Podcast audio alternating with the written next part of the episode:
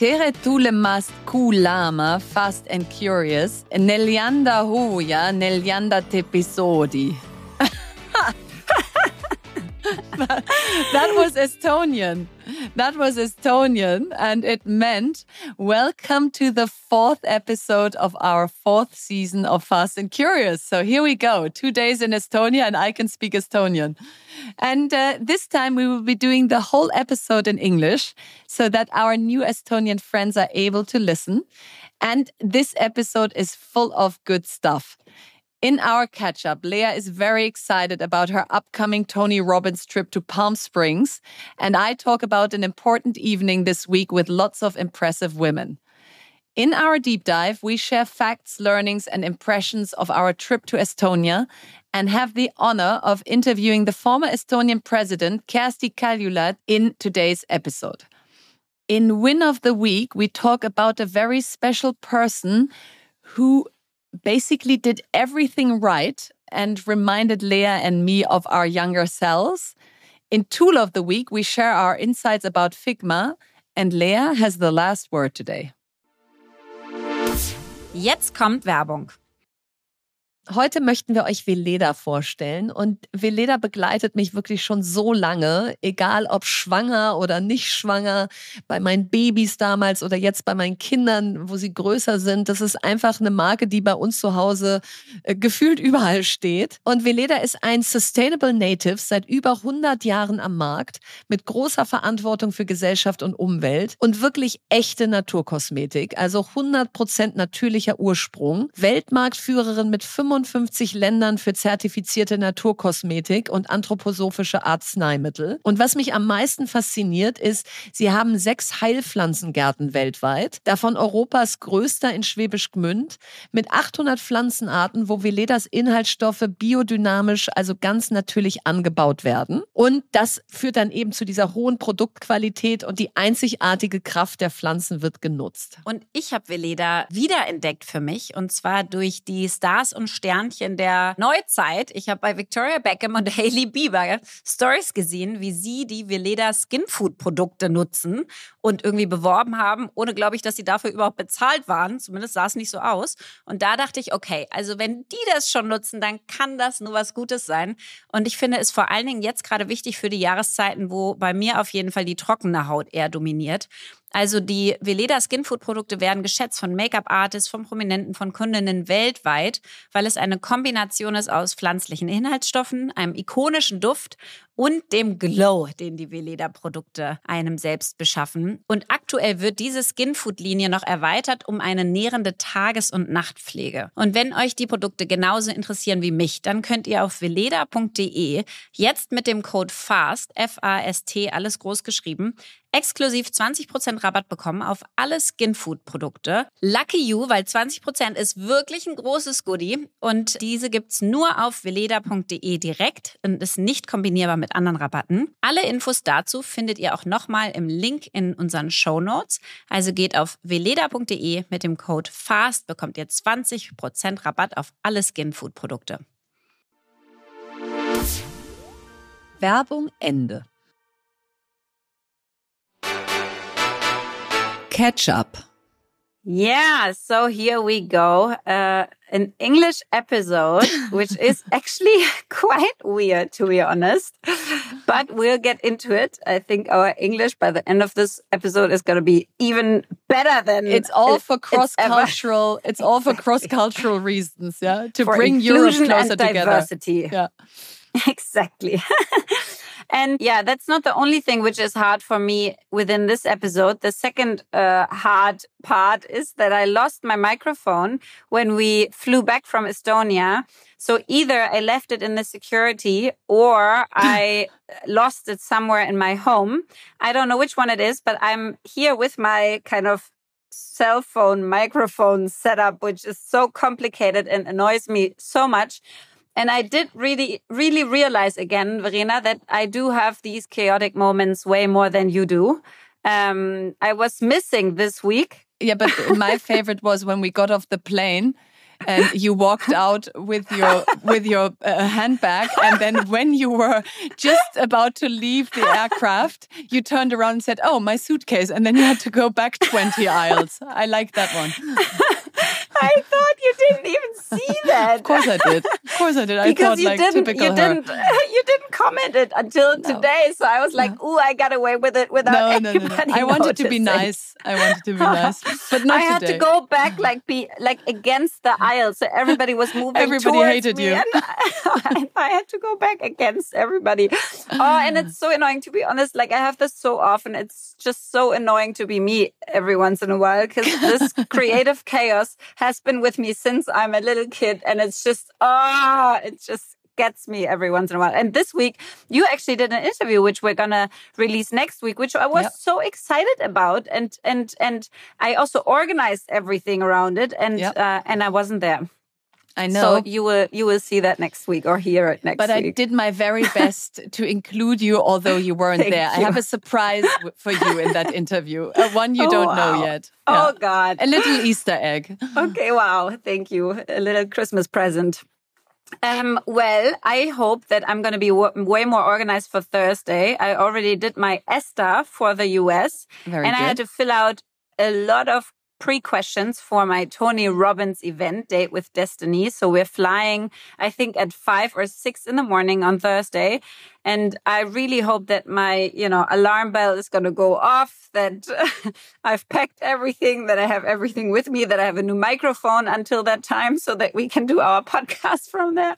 So, oh, already crossing my fingers.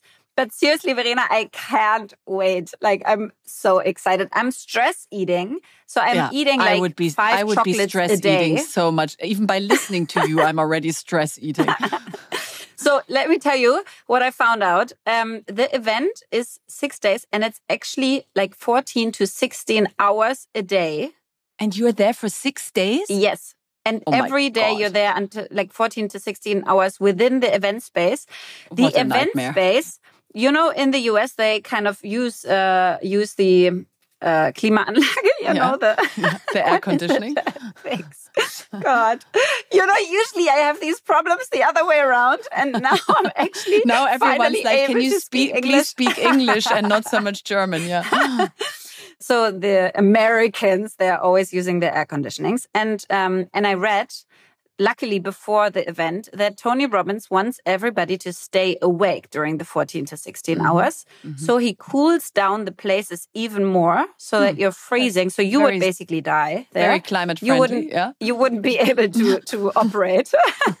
Definitely not. No. because I saw you. I saw you in the cold in Estonia, and you were basically not be able out to of move order. or speak No, anymore. I'm out of order. Yeah. so it would be really hard for you, but for me as well. So I'm I'm packing a lot of like really warm suits, and you're supposed to uh, wear a lot of comfy clothes and so on. And it's it No, is it going to sounds, be crazy. sounds like an amazing event. I, I, I can't even imagine why people would pay money for it. But yeah, great. Have fun. Six days, 14 to 16 hours in the cold. Um, what no- events are you gonna are you gonna be jumping Well. I'm obviously, as you know me, I'm the Streber in the room. So I'm obviously doing something uh, totally different. No, I'm joking. I'm, I'm so curious to hear what you what you say afterwards. But yeah, me too. I would like to take bets. Are you going to come back and say it was the best time of my life, or are you going to come back and say that was weird? I think I'm gonna say it was the best time of my life. Okay.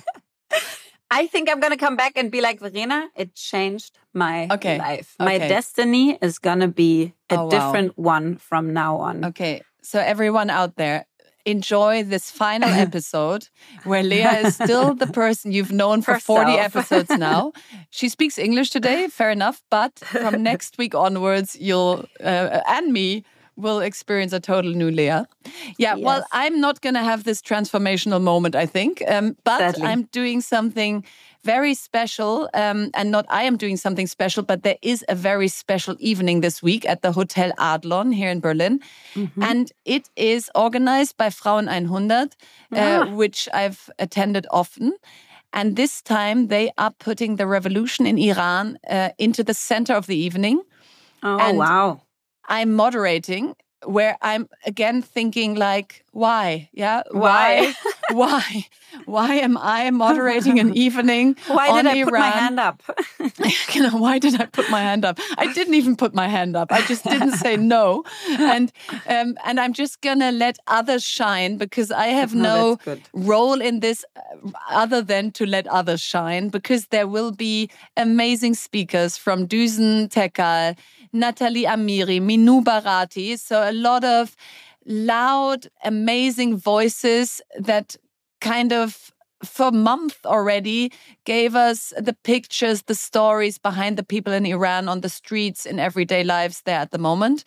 And they are um, not there by themselves. We also have politicians of all parties SPD, Greens, FDP, CDU. And we will discuss how we can support the people and especially the women in Iran to make sure that their voices continuously get heard, not only amongst us, but also among European and German politics.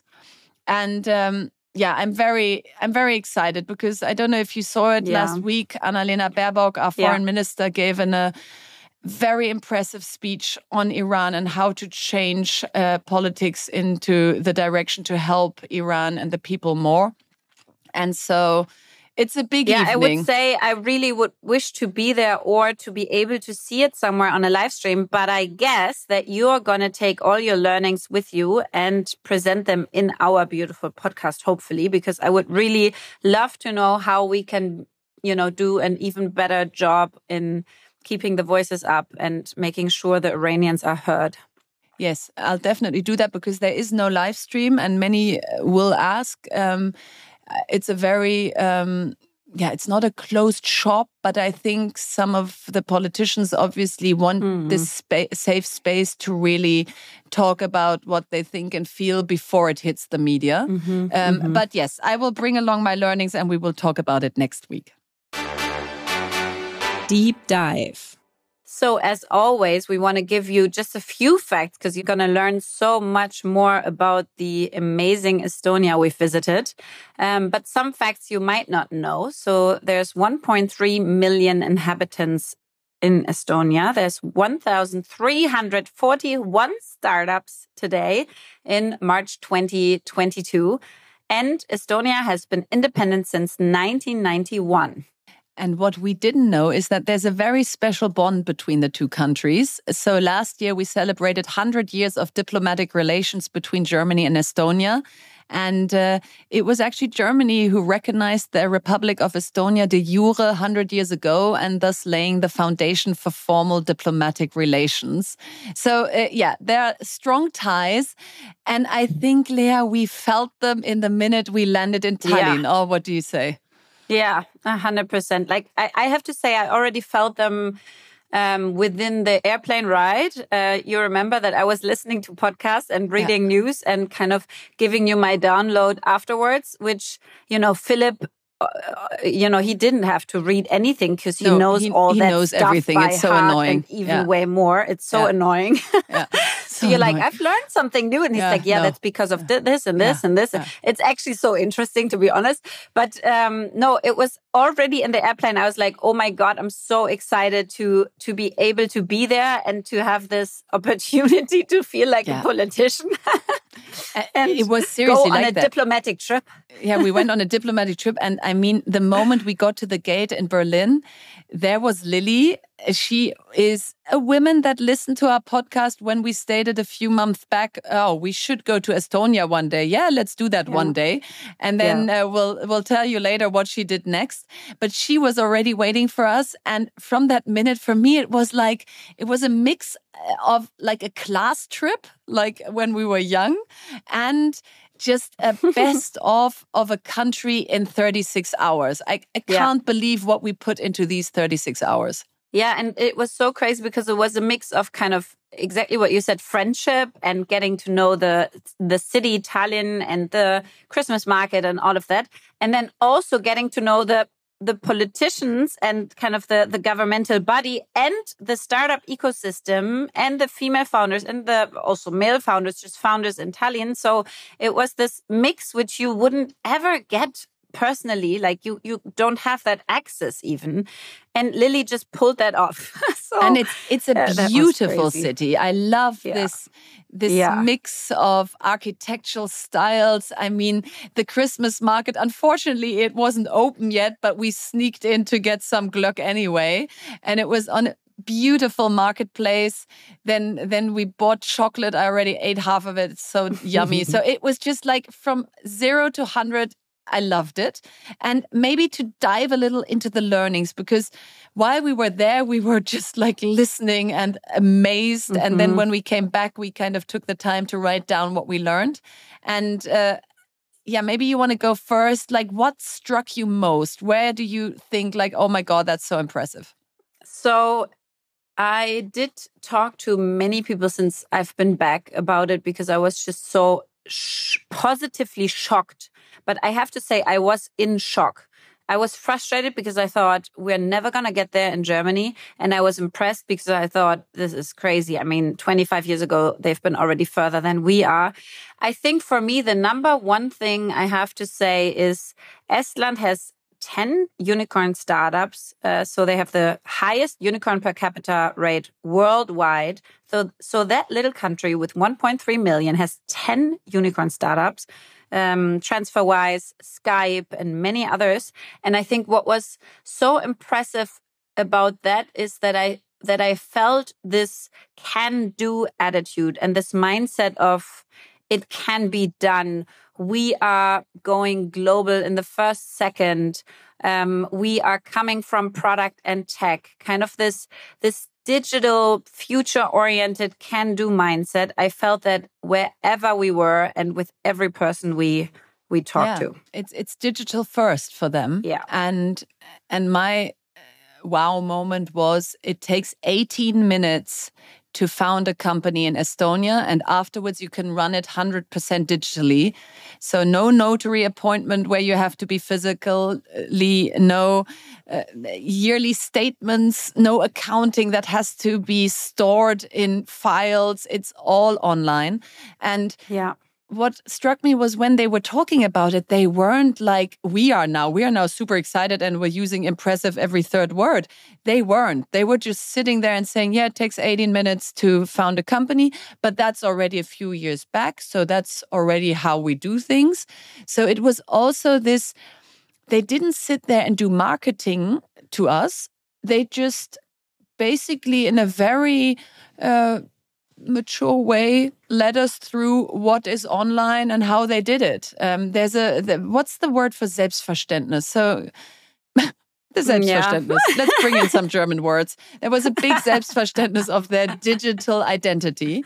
And and yeah. and so maybe one second thing about that is I mean, when we were sitting there in the Ministry of Digitalization and she showed us the citizen portal where just everything so is online from your medicine, so your your your kind of like um, medical, records. medical data and records to your driver license to all the data about you, how much kids, where do you live, everything. And it was all one click here, one click there. And the best news, because I know Germany is obsessed with data protection, was there was also a data tracker in there who just showed you every single time somebody accesses your data. And if you don't like it or you don't know why that person, the police or whoever accessed your data, you just say, I don't know why. Can you please give me a reason? And if there are no good reasons, they are fines. So, so Strafen. Yeah. So data protection is equally important to them as it is to digitalize the processes in the first place. Yeah, and they told us that there was a politician getting sick, right? And some doctors who were his friends accessed his data because they're doctors, they they could, like the medical uh, data. Um, they had talked to him and kind of accessed it as a friend uh, and wanted to help him with his sickness. And uh, and they got fired anyways because they said, you know, you weren't allowed to. So they take data protection even for the right reasons um, super, super um, strictly. And I think that was also in the next interview we're going to hear, that was also something which struck me. It's not either or, but and. Yes, we're super digital and uh, and love being online and and not wasting our time in bureaucratic processes. And we care a lot about data protection. I think if you really make that so clear, I mean, you have this one ID card and you don't have a driving license anymore because it's on that ID card. You don't have an insurance card anymore because it's on that ID card. You only need kind of credit cards, but basically they told us they can't put the credit cards on there because the credit card companies still wanted to keep their logo. So it's not even that it's not possible, but the credit card companies like Visa, MasterCard, they wanted to keep their logo and they didn't want to put the logo on their national ID card of MasterCard or Visa, which makes sense. And then you have this e-login for the same ID card. So you wouldn't even need the physical one, to be honest, because you have the e-login. And then you use that e-login even if you go to other websites. And t- talking about data protection, we are using our Google logins, Amazon logins, Facebook logins, Apple logins to log in everywhere. So all these American companies know so much about my buying behavior, about my travel behavior, about where I go with Google Maps, what I see, what I like, what I buy, and so and so and so. And for them, they just use their own login. And that is crazy that kind of the public and private sector were able to to both agree that that's a good system, um, I think that's just uh, amazing. I love it. A single login, yeah, a single source of truth, a single identifier. I mean, wouldn't that be heaven? We're talking about the EID in Germany, I don't know, for decades. Um, but I don't want to bash Germany. Let's go back to Estonia. What was also so impressive is that the first thing when you hear all this that you think like yeah okay for digital natives or 30 to 50 year olds. But what about the 70 to 90 year olds? How are you going to bring those on board who are not really comfortable with this digital world? Because the EID has a 100% penetration in Estonia. Everyone has it. And, and they said, yeah, what we did is we kind of met the people where they were in supermarkets, at bus stops, in libraries libraries are their number one educational spaces in Estonia. That's where they train their people. And that's where they, they, answer every question over and over again, show this citizen portal, show how it works. And that impressed me so much because I feel like libraries don't play any role in educating our population, our people.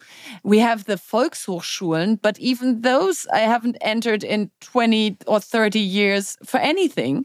So I think having educational spaces for your people is equally important than having the processes and the services in place because obviously if you don't get taught and you can't answer questions then nobody will learn it Totally. And I think that the government is also humble enough to say if we um, put something new in place, we need to sell it and market it.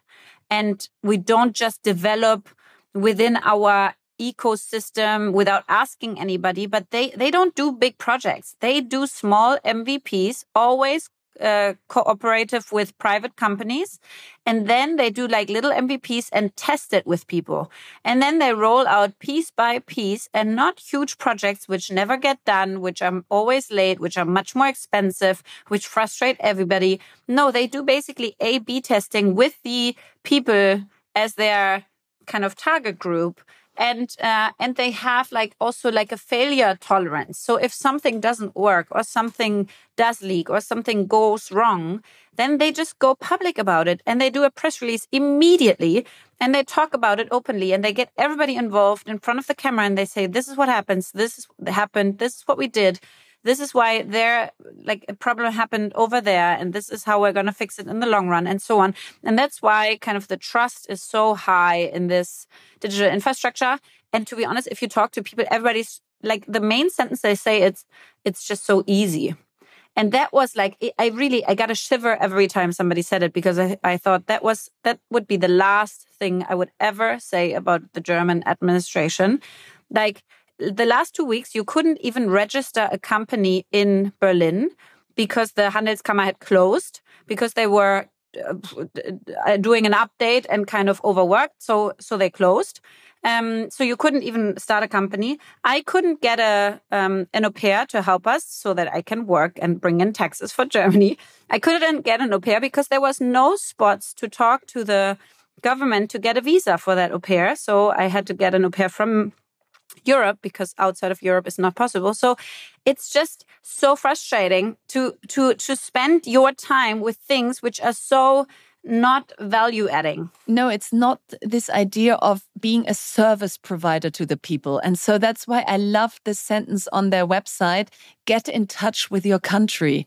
I mean, it hasn't crossed my mind a single day that I thought if I get in touch with my country digitally, anyone on the other end would be happy about me getting in touch. Yeah. And would always be like, oh no, oh, no. she wants something from us. Uh, can't she call? Can't she come? Why is she writing an email? And so uh, what's, what's also amazing, I mean, everything is online over there. They vote online you can even get divorced or marry online by the end of this year. I mean, that's crazy. I, I just, uh, we just asked the question, what happens if you were a little drunk and then you had a fight and then you got divorced online and next morning you make up again? And they said, no, that's fine. You can, you, you, you still have some time to take it back.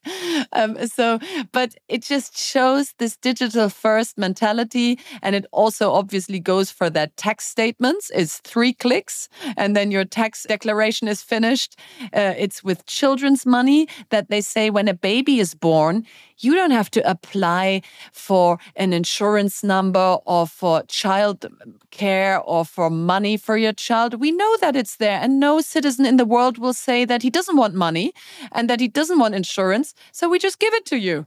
Yeah. And so oh, I loved it. I loved it. But you're right. It feels a little bit uh, frustrating to be back.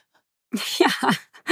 But I do have to say, I think the part of, and I mean, that's, that's also your focus and has been and still is the whole part of, you know, coding is part of the education system. So the kids learn how to code. The teachers learn how, like they get a digital kind of uh, base education and they did get, get a continuous um, further education on new topics like AI and robotics and so on. So I think these are all aspects which you are already dealing with. And obviously, I mean, both of us know that we are, you know, over 80 million people and they're over one. So obviously the complexity is much different and our history and our where our data comes from. I mean, Estonia basically started again on a on a fresh field from, from scratch, 1991. Yeah. So they, yeah, exactly. So so they build up everything themselves again. Yeah, that's different for us, but we often have the feeling that the discussion stops there. Data protection, yes, we're many, um, and we have a legacy, a tech legacy.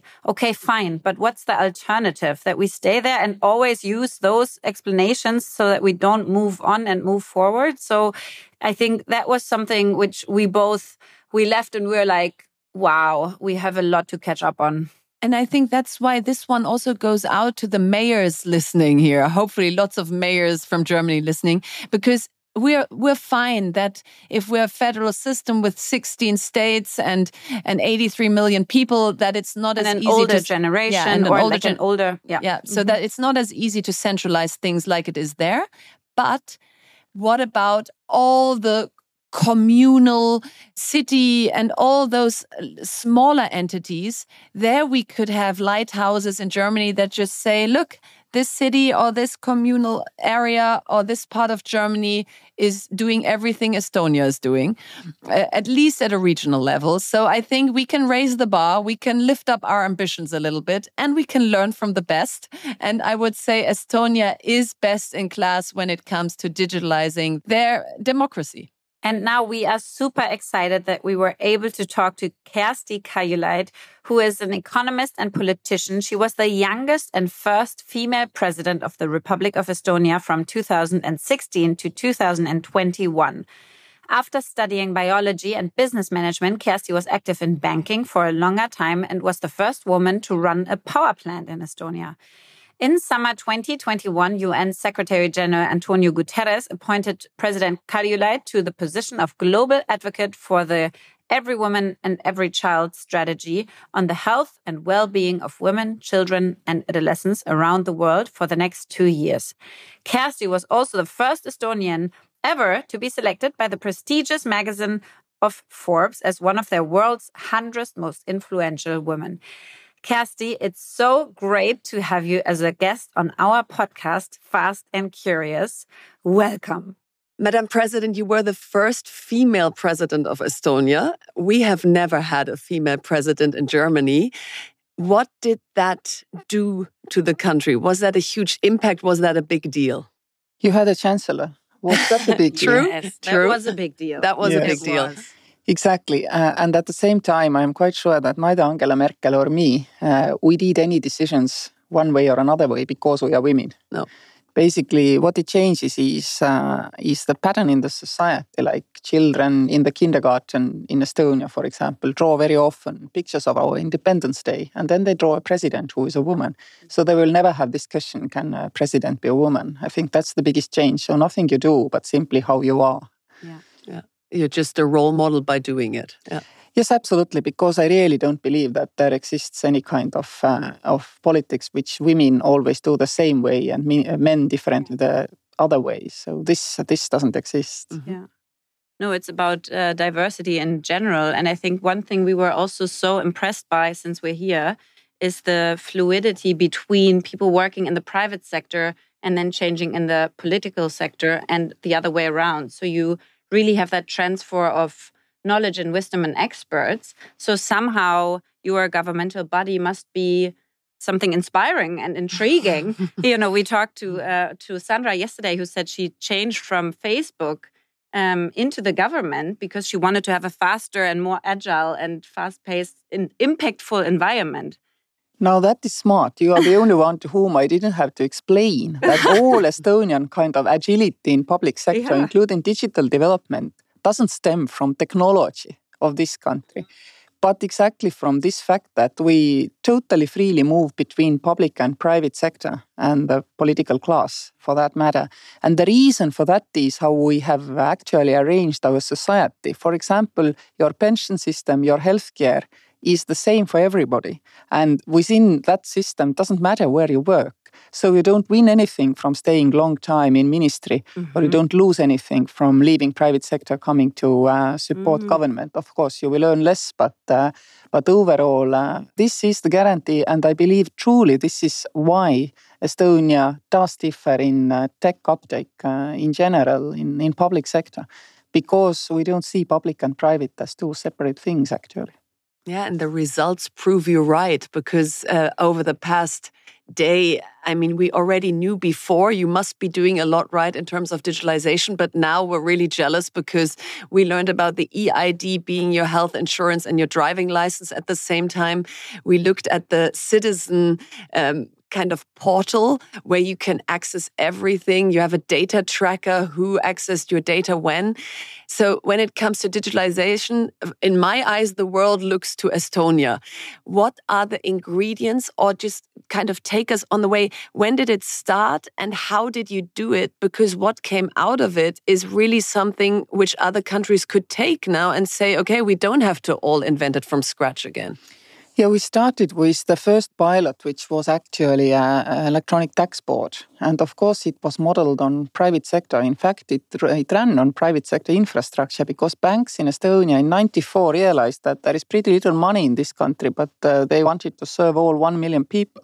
Our average salaries were in 92 actually were $30. I don't remember what they were in 94, but not much higher than. And that meant that they uh, took technology to help them to serve people without, I mean, being able to uh, ask people to pay for the bank's services as they were in their own home country, because our bank's are actually Scandinavian.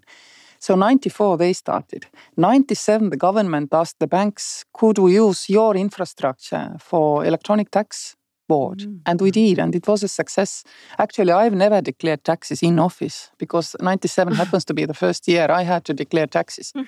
And then banks came back to us and said, yeah, it's wonderful, but you know, we're not going to take responsibility for identification based on our technologies forever. Mhm. And they uh, talked the government into introducing a digital ID. It took them about two, three years.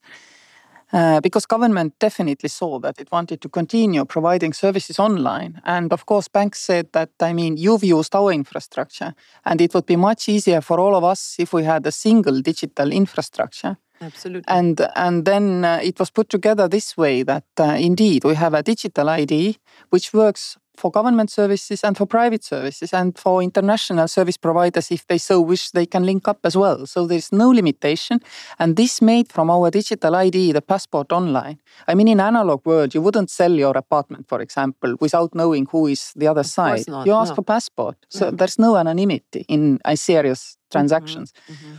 And why on earth should there be anonymity in digital transactions? I mean, so we kind of removed this anonymity from digital economy, which of course helped it to grow. And also the positive side effect was that if the government put services online, the private sector was doing so quicker.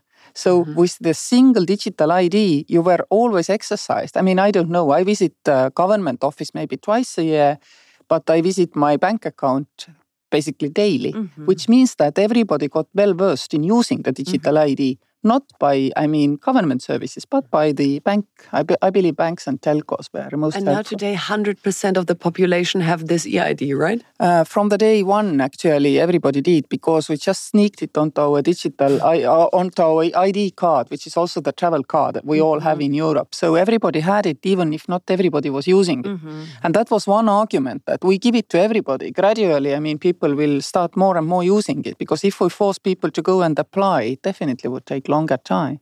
And I think what we were so impressed by as well is how people kind of governed and kind of pitched for that ID. So you had people in the libraries actually being there and uh, explaining it and talking to people and ask and answering their questions. So it was a very open dialogue between the government and the public. Yeah, it was. Uh, it was Tiger Leap, and it was part financed by private sector, part by uh, government. And you have to remember, we are talking turn of the century. People didn't have computers at home. They were in schools and libraries. And indeed, it went something like that. You find an old lady waiting for a bus in the rain.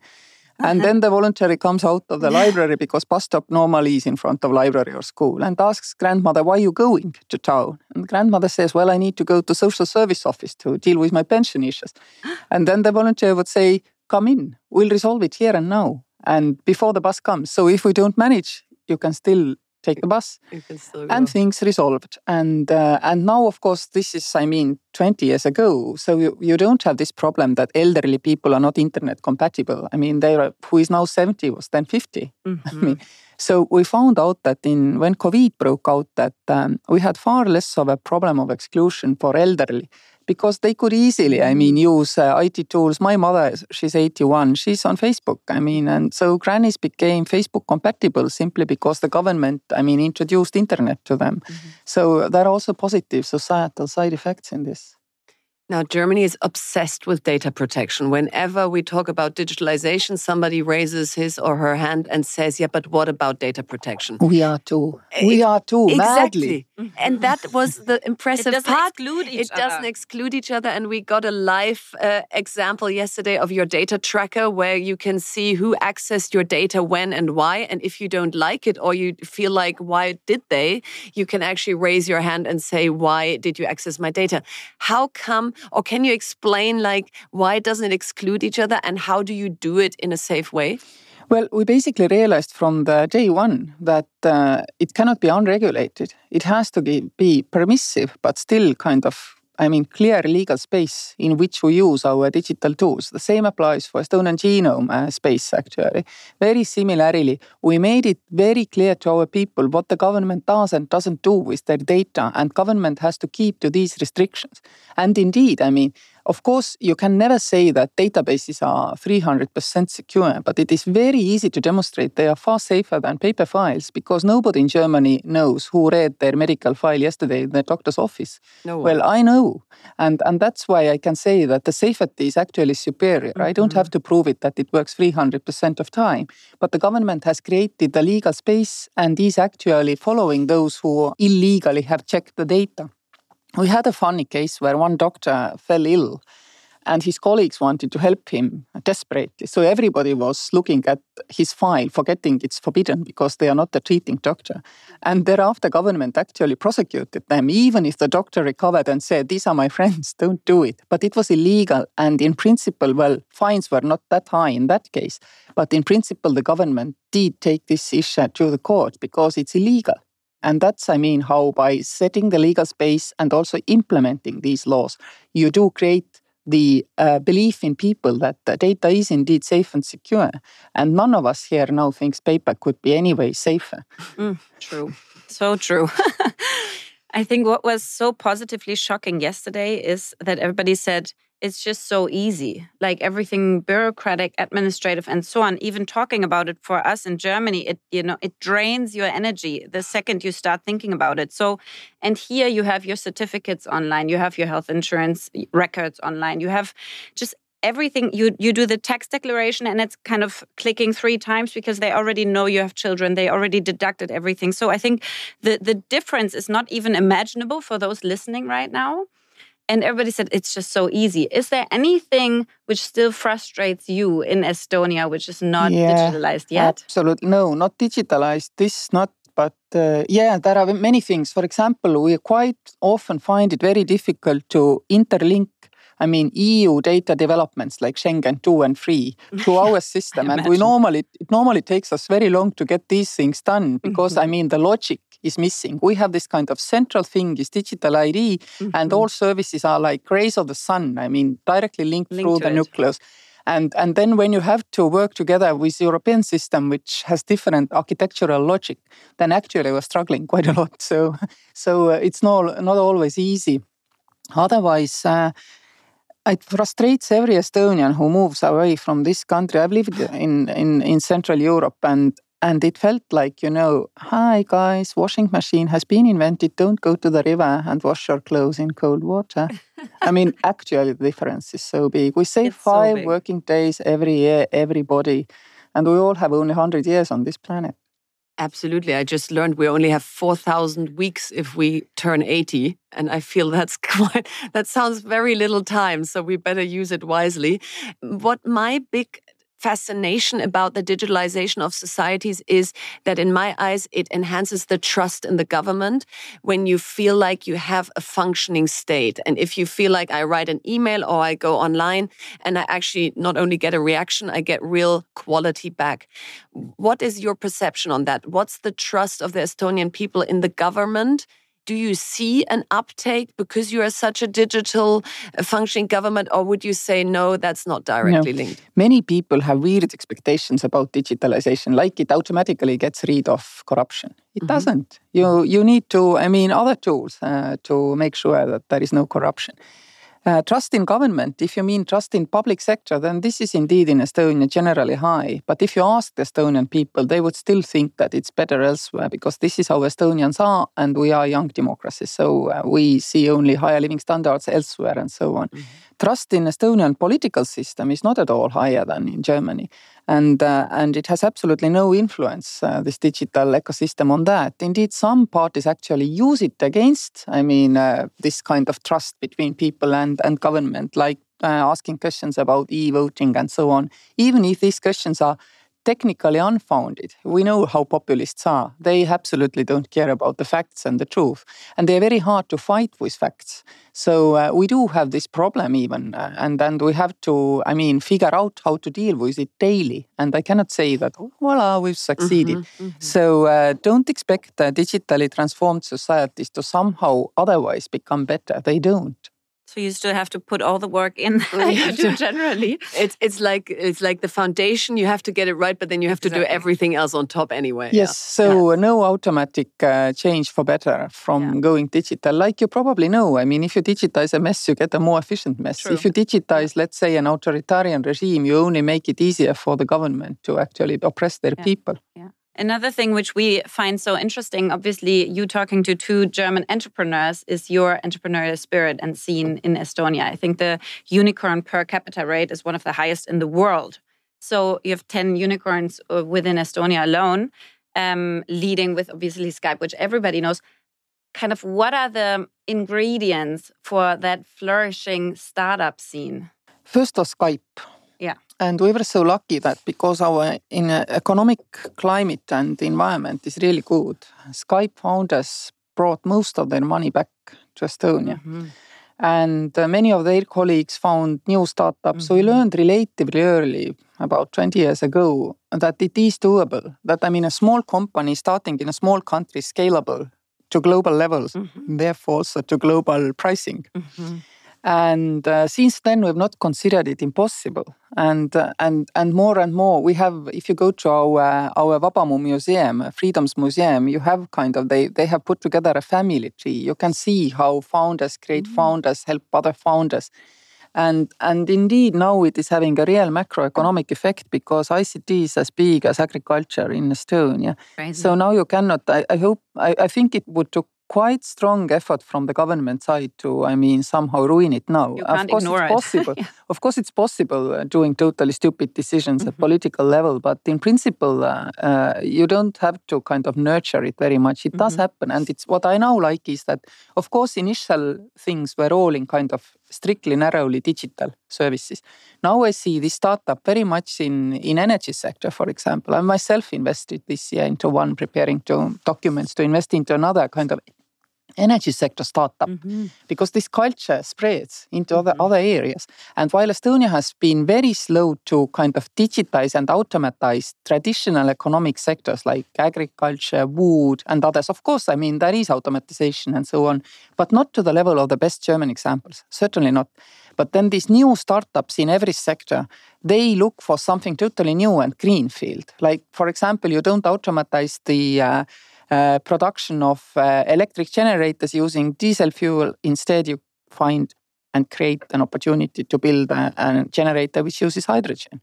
I mean, instead of, I mean, trying to make a better process in uh, and and how to handle the uh, the uh, loading system for electric vehicles, you go and create a startup which basically does it from the scratch. And I mean, while it links to the existing grid, makes the use of the grid far more efficient, and so on, so on. So it's now spreading into all sectors and disrupting all other sectors as well.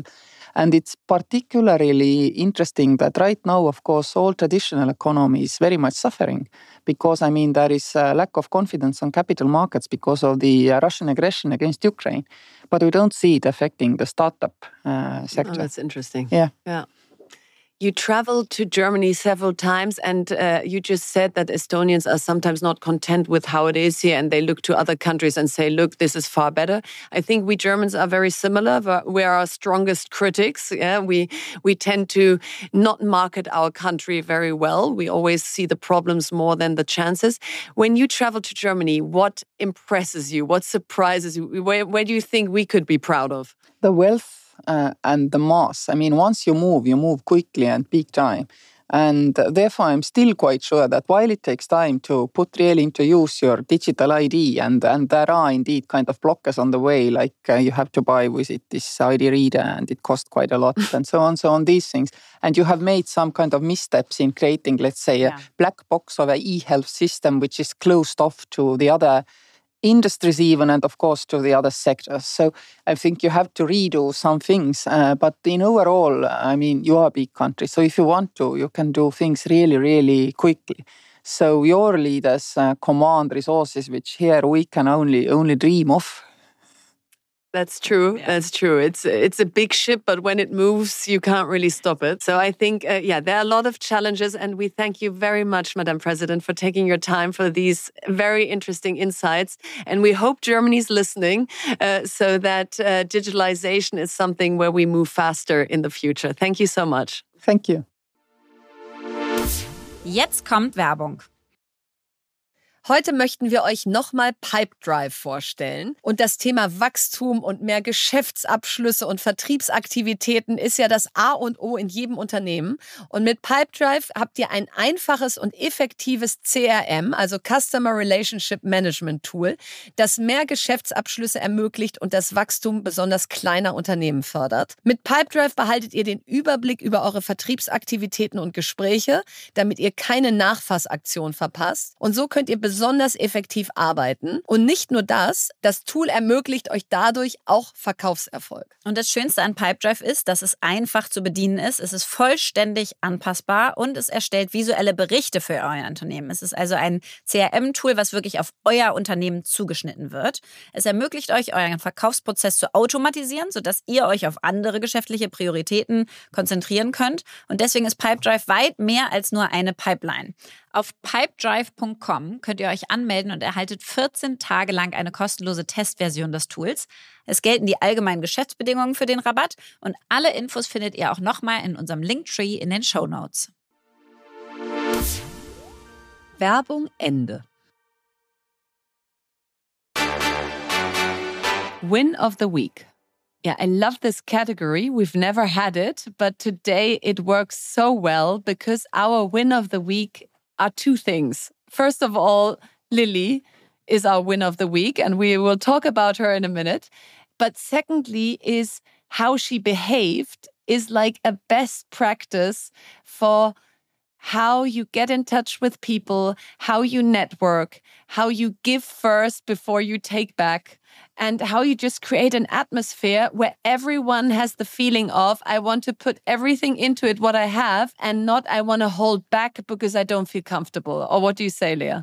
100%. And I think it started already with her first email. So, as you said earlier, I mean, this whole trip only came into place because I've been to London, talked about a lot of um, British people starting companies in Estonia. We talked about Estonia. And then Lili writes us an email, and we get many emails, and many we cannot answer. You try it anyways. And uh, and Lili's email was so spot on. It was so clear. It was like I heard you talking about Estonia. I love this, the country. I've been there for half a year. I'm a founder myself. I want to show you around. If you ever feel like it, I've done it for Wolfgang Ischinger and other people. So um this is what i do here is like a like an outline of how the days would look like with who we would meet how long it would take and so on and then she said and to be quite clear and transparent. I don't want anything back. Like this is just me falling in love with the country of Estonia and you talking about it and me wanting to excite you for this country because it's so interesting. And it's not like, yes, I'm a founder, but I don't need anything from you. I don't want anything from you. And so on. It was so humble and positive and, and excited and spot on and clear that we had to say yes we had to say yes. And then she ping ponged with Anik, my personal assistant, for months and came up with a program, which she then also drafted in Canva. We can pr present that as a tool of the week one day. So we got like, it looked like the best menu card of a restaurant with our two days, with a briefing on the country, with briefing on every people we talked to. And I mean, now listen to this. After we got back, she she basically debriefed us in a way that I thought I'm the Chancellor of Germany. So all of this happened without her wanting anything back. She didn't even want to talk about her company because she felt that would be out of place because that's not why we're there. And the second thing she also didn't want is she paid her flights, she paid her hotel, she she didn't say anything about expenses. And I think why we're mentioning all this is that we don't say this is how it should be. But in the minute where somebody approaches you in that way, all you want to do is to give back. And yeah. so, of course, we paid her flights. Of course, we kind of wanted to invite her to every yeah. tiny little glögg and spend time with her on her company and so Absolutely. on. So, obviously, but if somebody is so invested without, uh, yes, and now you need to give me, and this is back and forth, and I give one and you give one, like uh, it's it's just so you you just fall in love with that person and with whatever they stand for, and you want to help. It's just a natural thing. No, and now we're so friends. This is something we'll never forget these 36 hours. You're even going to the Rixdorfer Weihnachtsmarkt with her to drink yeah. Glühwein against Glögg.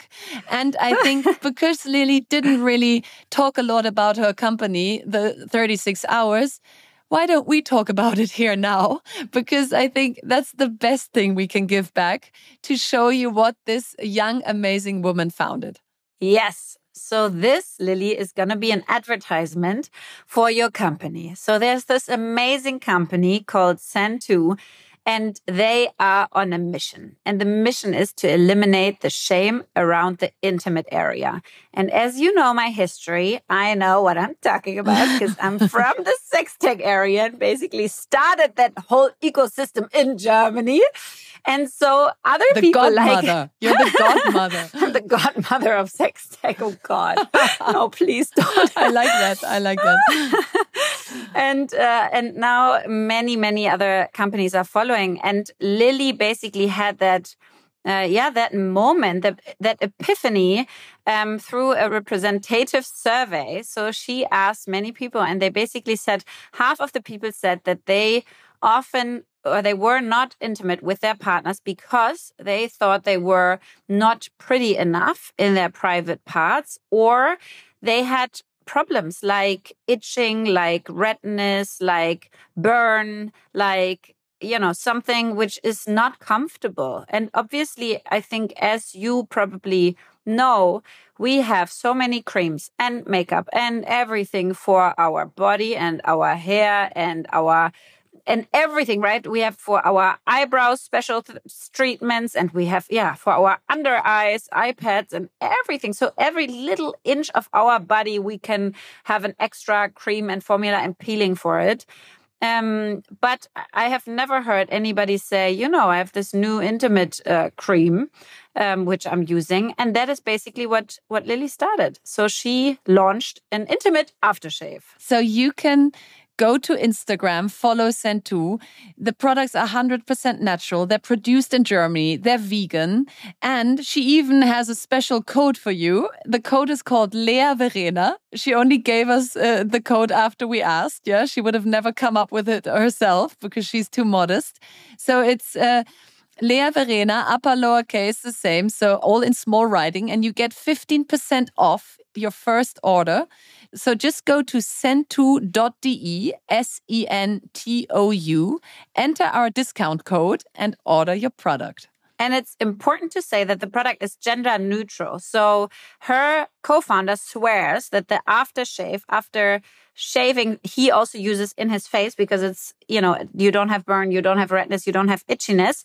So if you don't need it for your intimate area, you can also use it for your face. So, Lili, you go, girl. You impressed us. You amazed us. You reminded us a little bit uh, of our younger selves, but we weren't as good as you. And many people out there can learn from you how to do it right.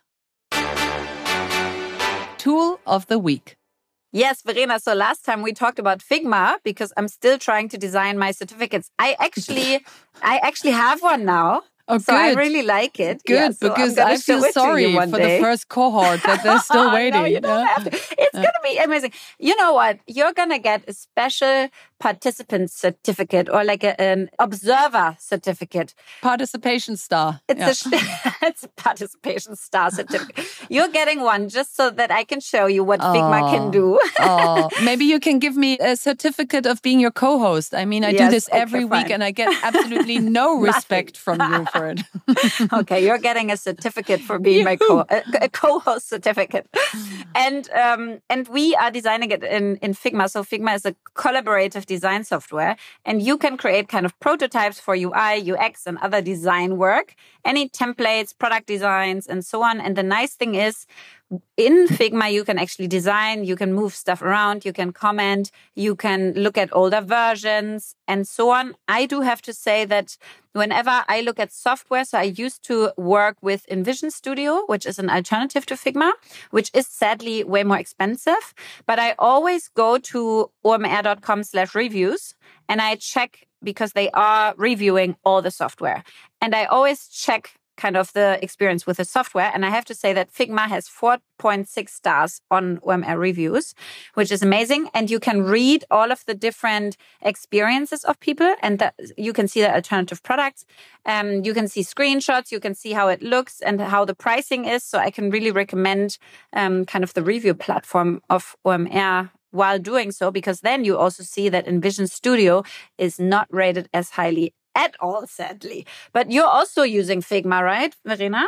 Yes, for our book club, for Verena's book club, because we have all these fancy pantsy graphics like pick of the month and your new logo, uh, exactly, the highlight buttons. Yeah, yeah, I saw, I saw. And, yeah, and, and we're coming up with cool stickers this week because you said we have to get more playful. So now we're more playful. wait for it, wait for it to come. And so all of that is also done in Figma. I must say that Constanze, who is my sidekick in the book club, is far better at it than me. Yeah But uh, but yeah, it's it's a great tool, and even um, I mean, when we work together with Silberpuls, who are designing our covers here of Fast and Curious, and who have done so much work for you, especially, they they are in love with Figma. So I think it's definitely a tool for everyone out there to look at if you wanna uh, have a design software which can be used in a in a very easy, intuitive way. I do have to say though, if I compare it to the one, as I said, I used before the InVision Studio, it's a little bit like Trello and Asana. You know, like Trello is a little bit fancy. Everything's super intuitive. You can, everything has round edges and looks uh, fancy and, and nice and somehow easy to use. And that's obviously something I really like. and then Figma is a little bit more, it really feels a little bit yeah it, it, it feels a little bit like an adobe photoshop. So you do need to know what to do and how to skillfully use it because if not you also move stuff without finding it again or deleting stuff which you didn't want to delete. So it definitely is a professional tool but i think in terms of the pricing specifically there's no nothing better and in terms of how much you can do with it so that you can design and collaborate and uh, comment and so on. Um, it's not just a tool for sharing, which some of the others uh, do, but also for really designing in there. I think it's uh, it's the best solution out there currently.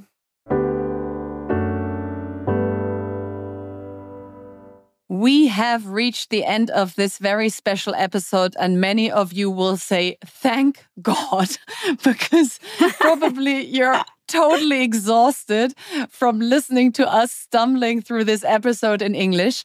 But all of this is a very warm thank you to our Estonian friends that listened because they were all very disappointed when we met them in Estonia and they heard that this podcast is in German. So this one goes out to you guys for giving us these memorable 36 hours in Tallinn and to all our other dear listeners. As sexy as I find it, listening to Lea speaking English, we will be back in German next week. Yes. If if Lea manages to escape Tony Robbins for an hour. That's a big if, yeah. But if she does, we're back next week in German with another great episode of this lovely podcast. And now Lea has the last word. Walter Scheel. A democracy is always on the way to itself. It is never finished.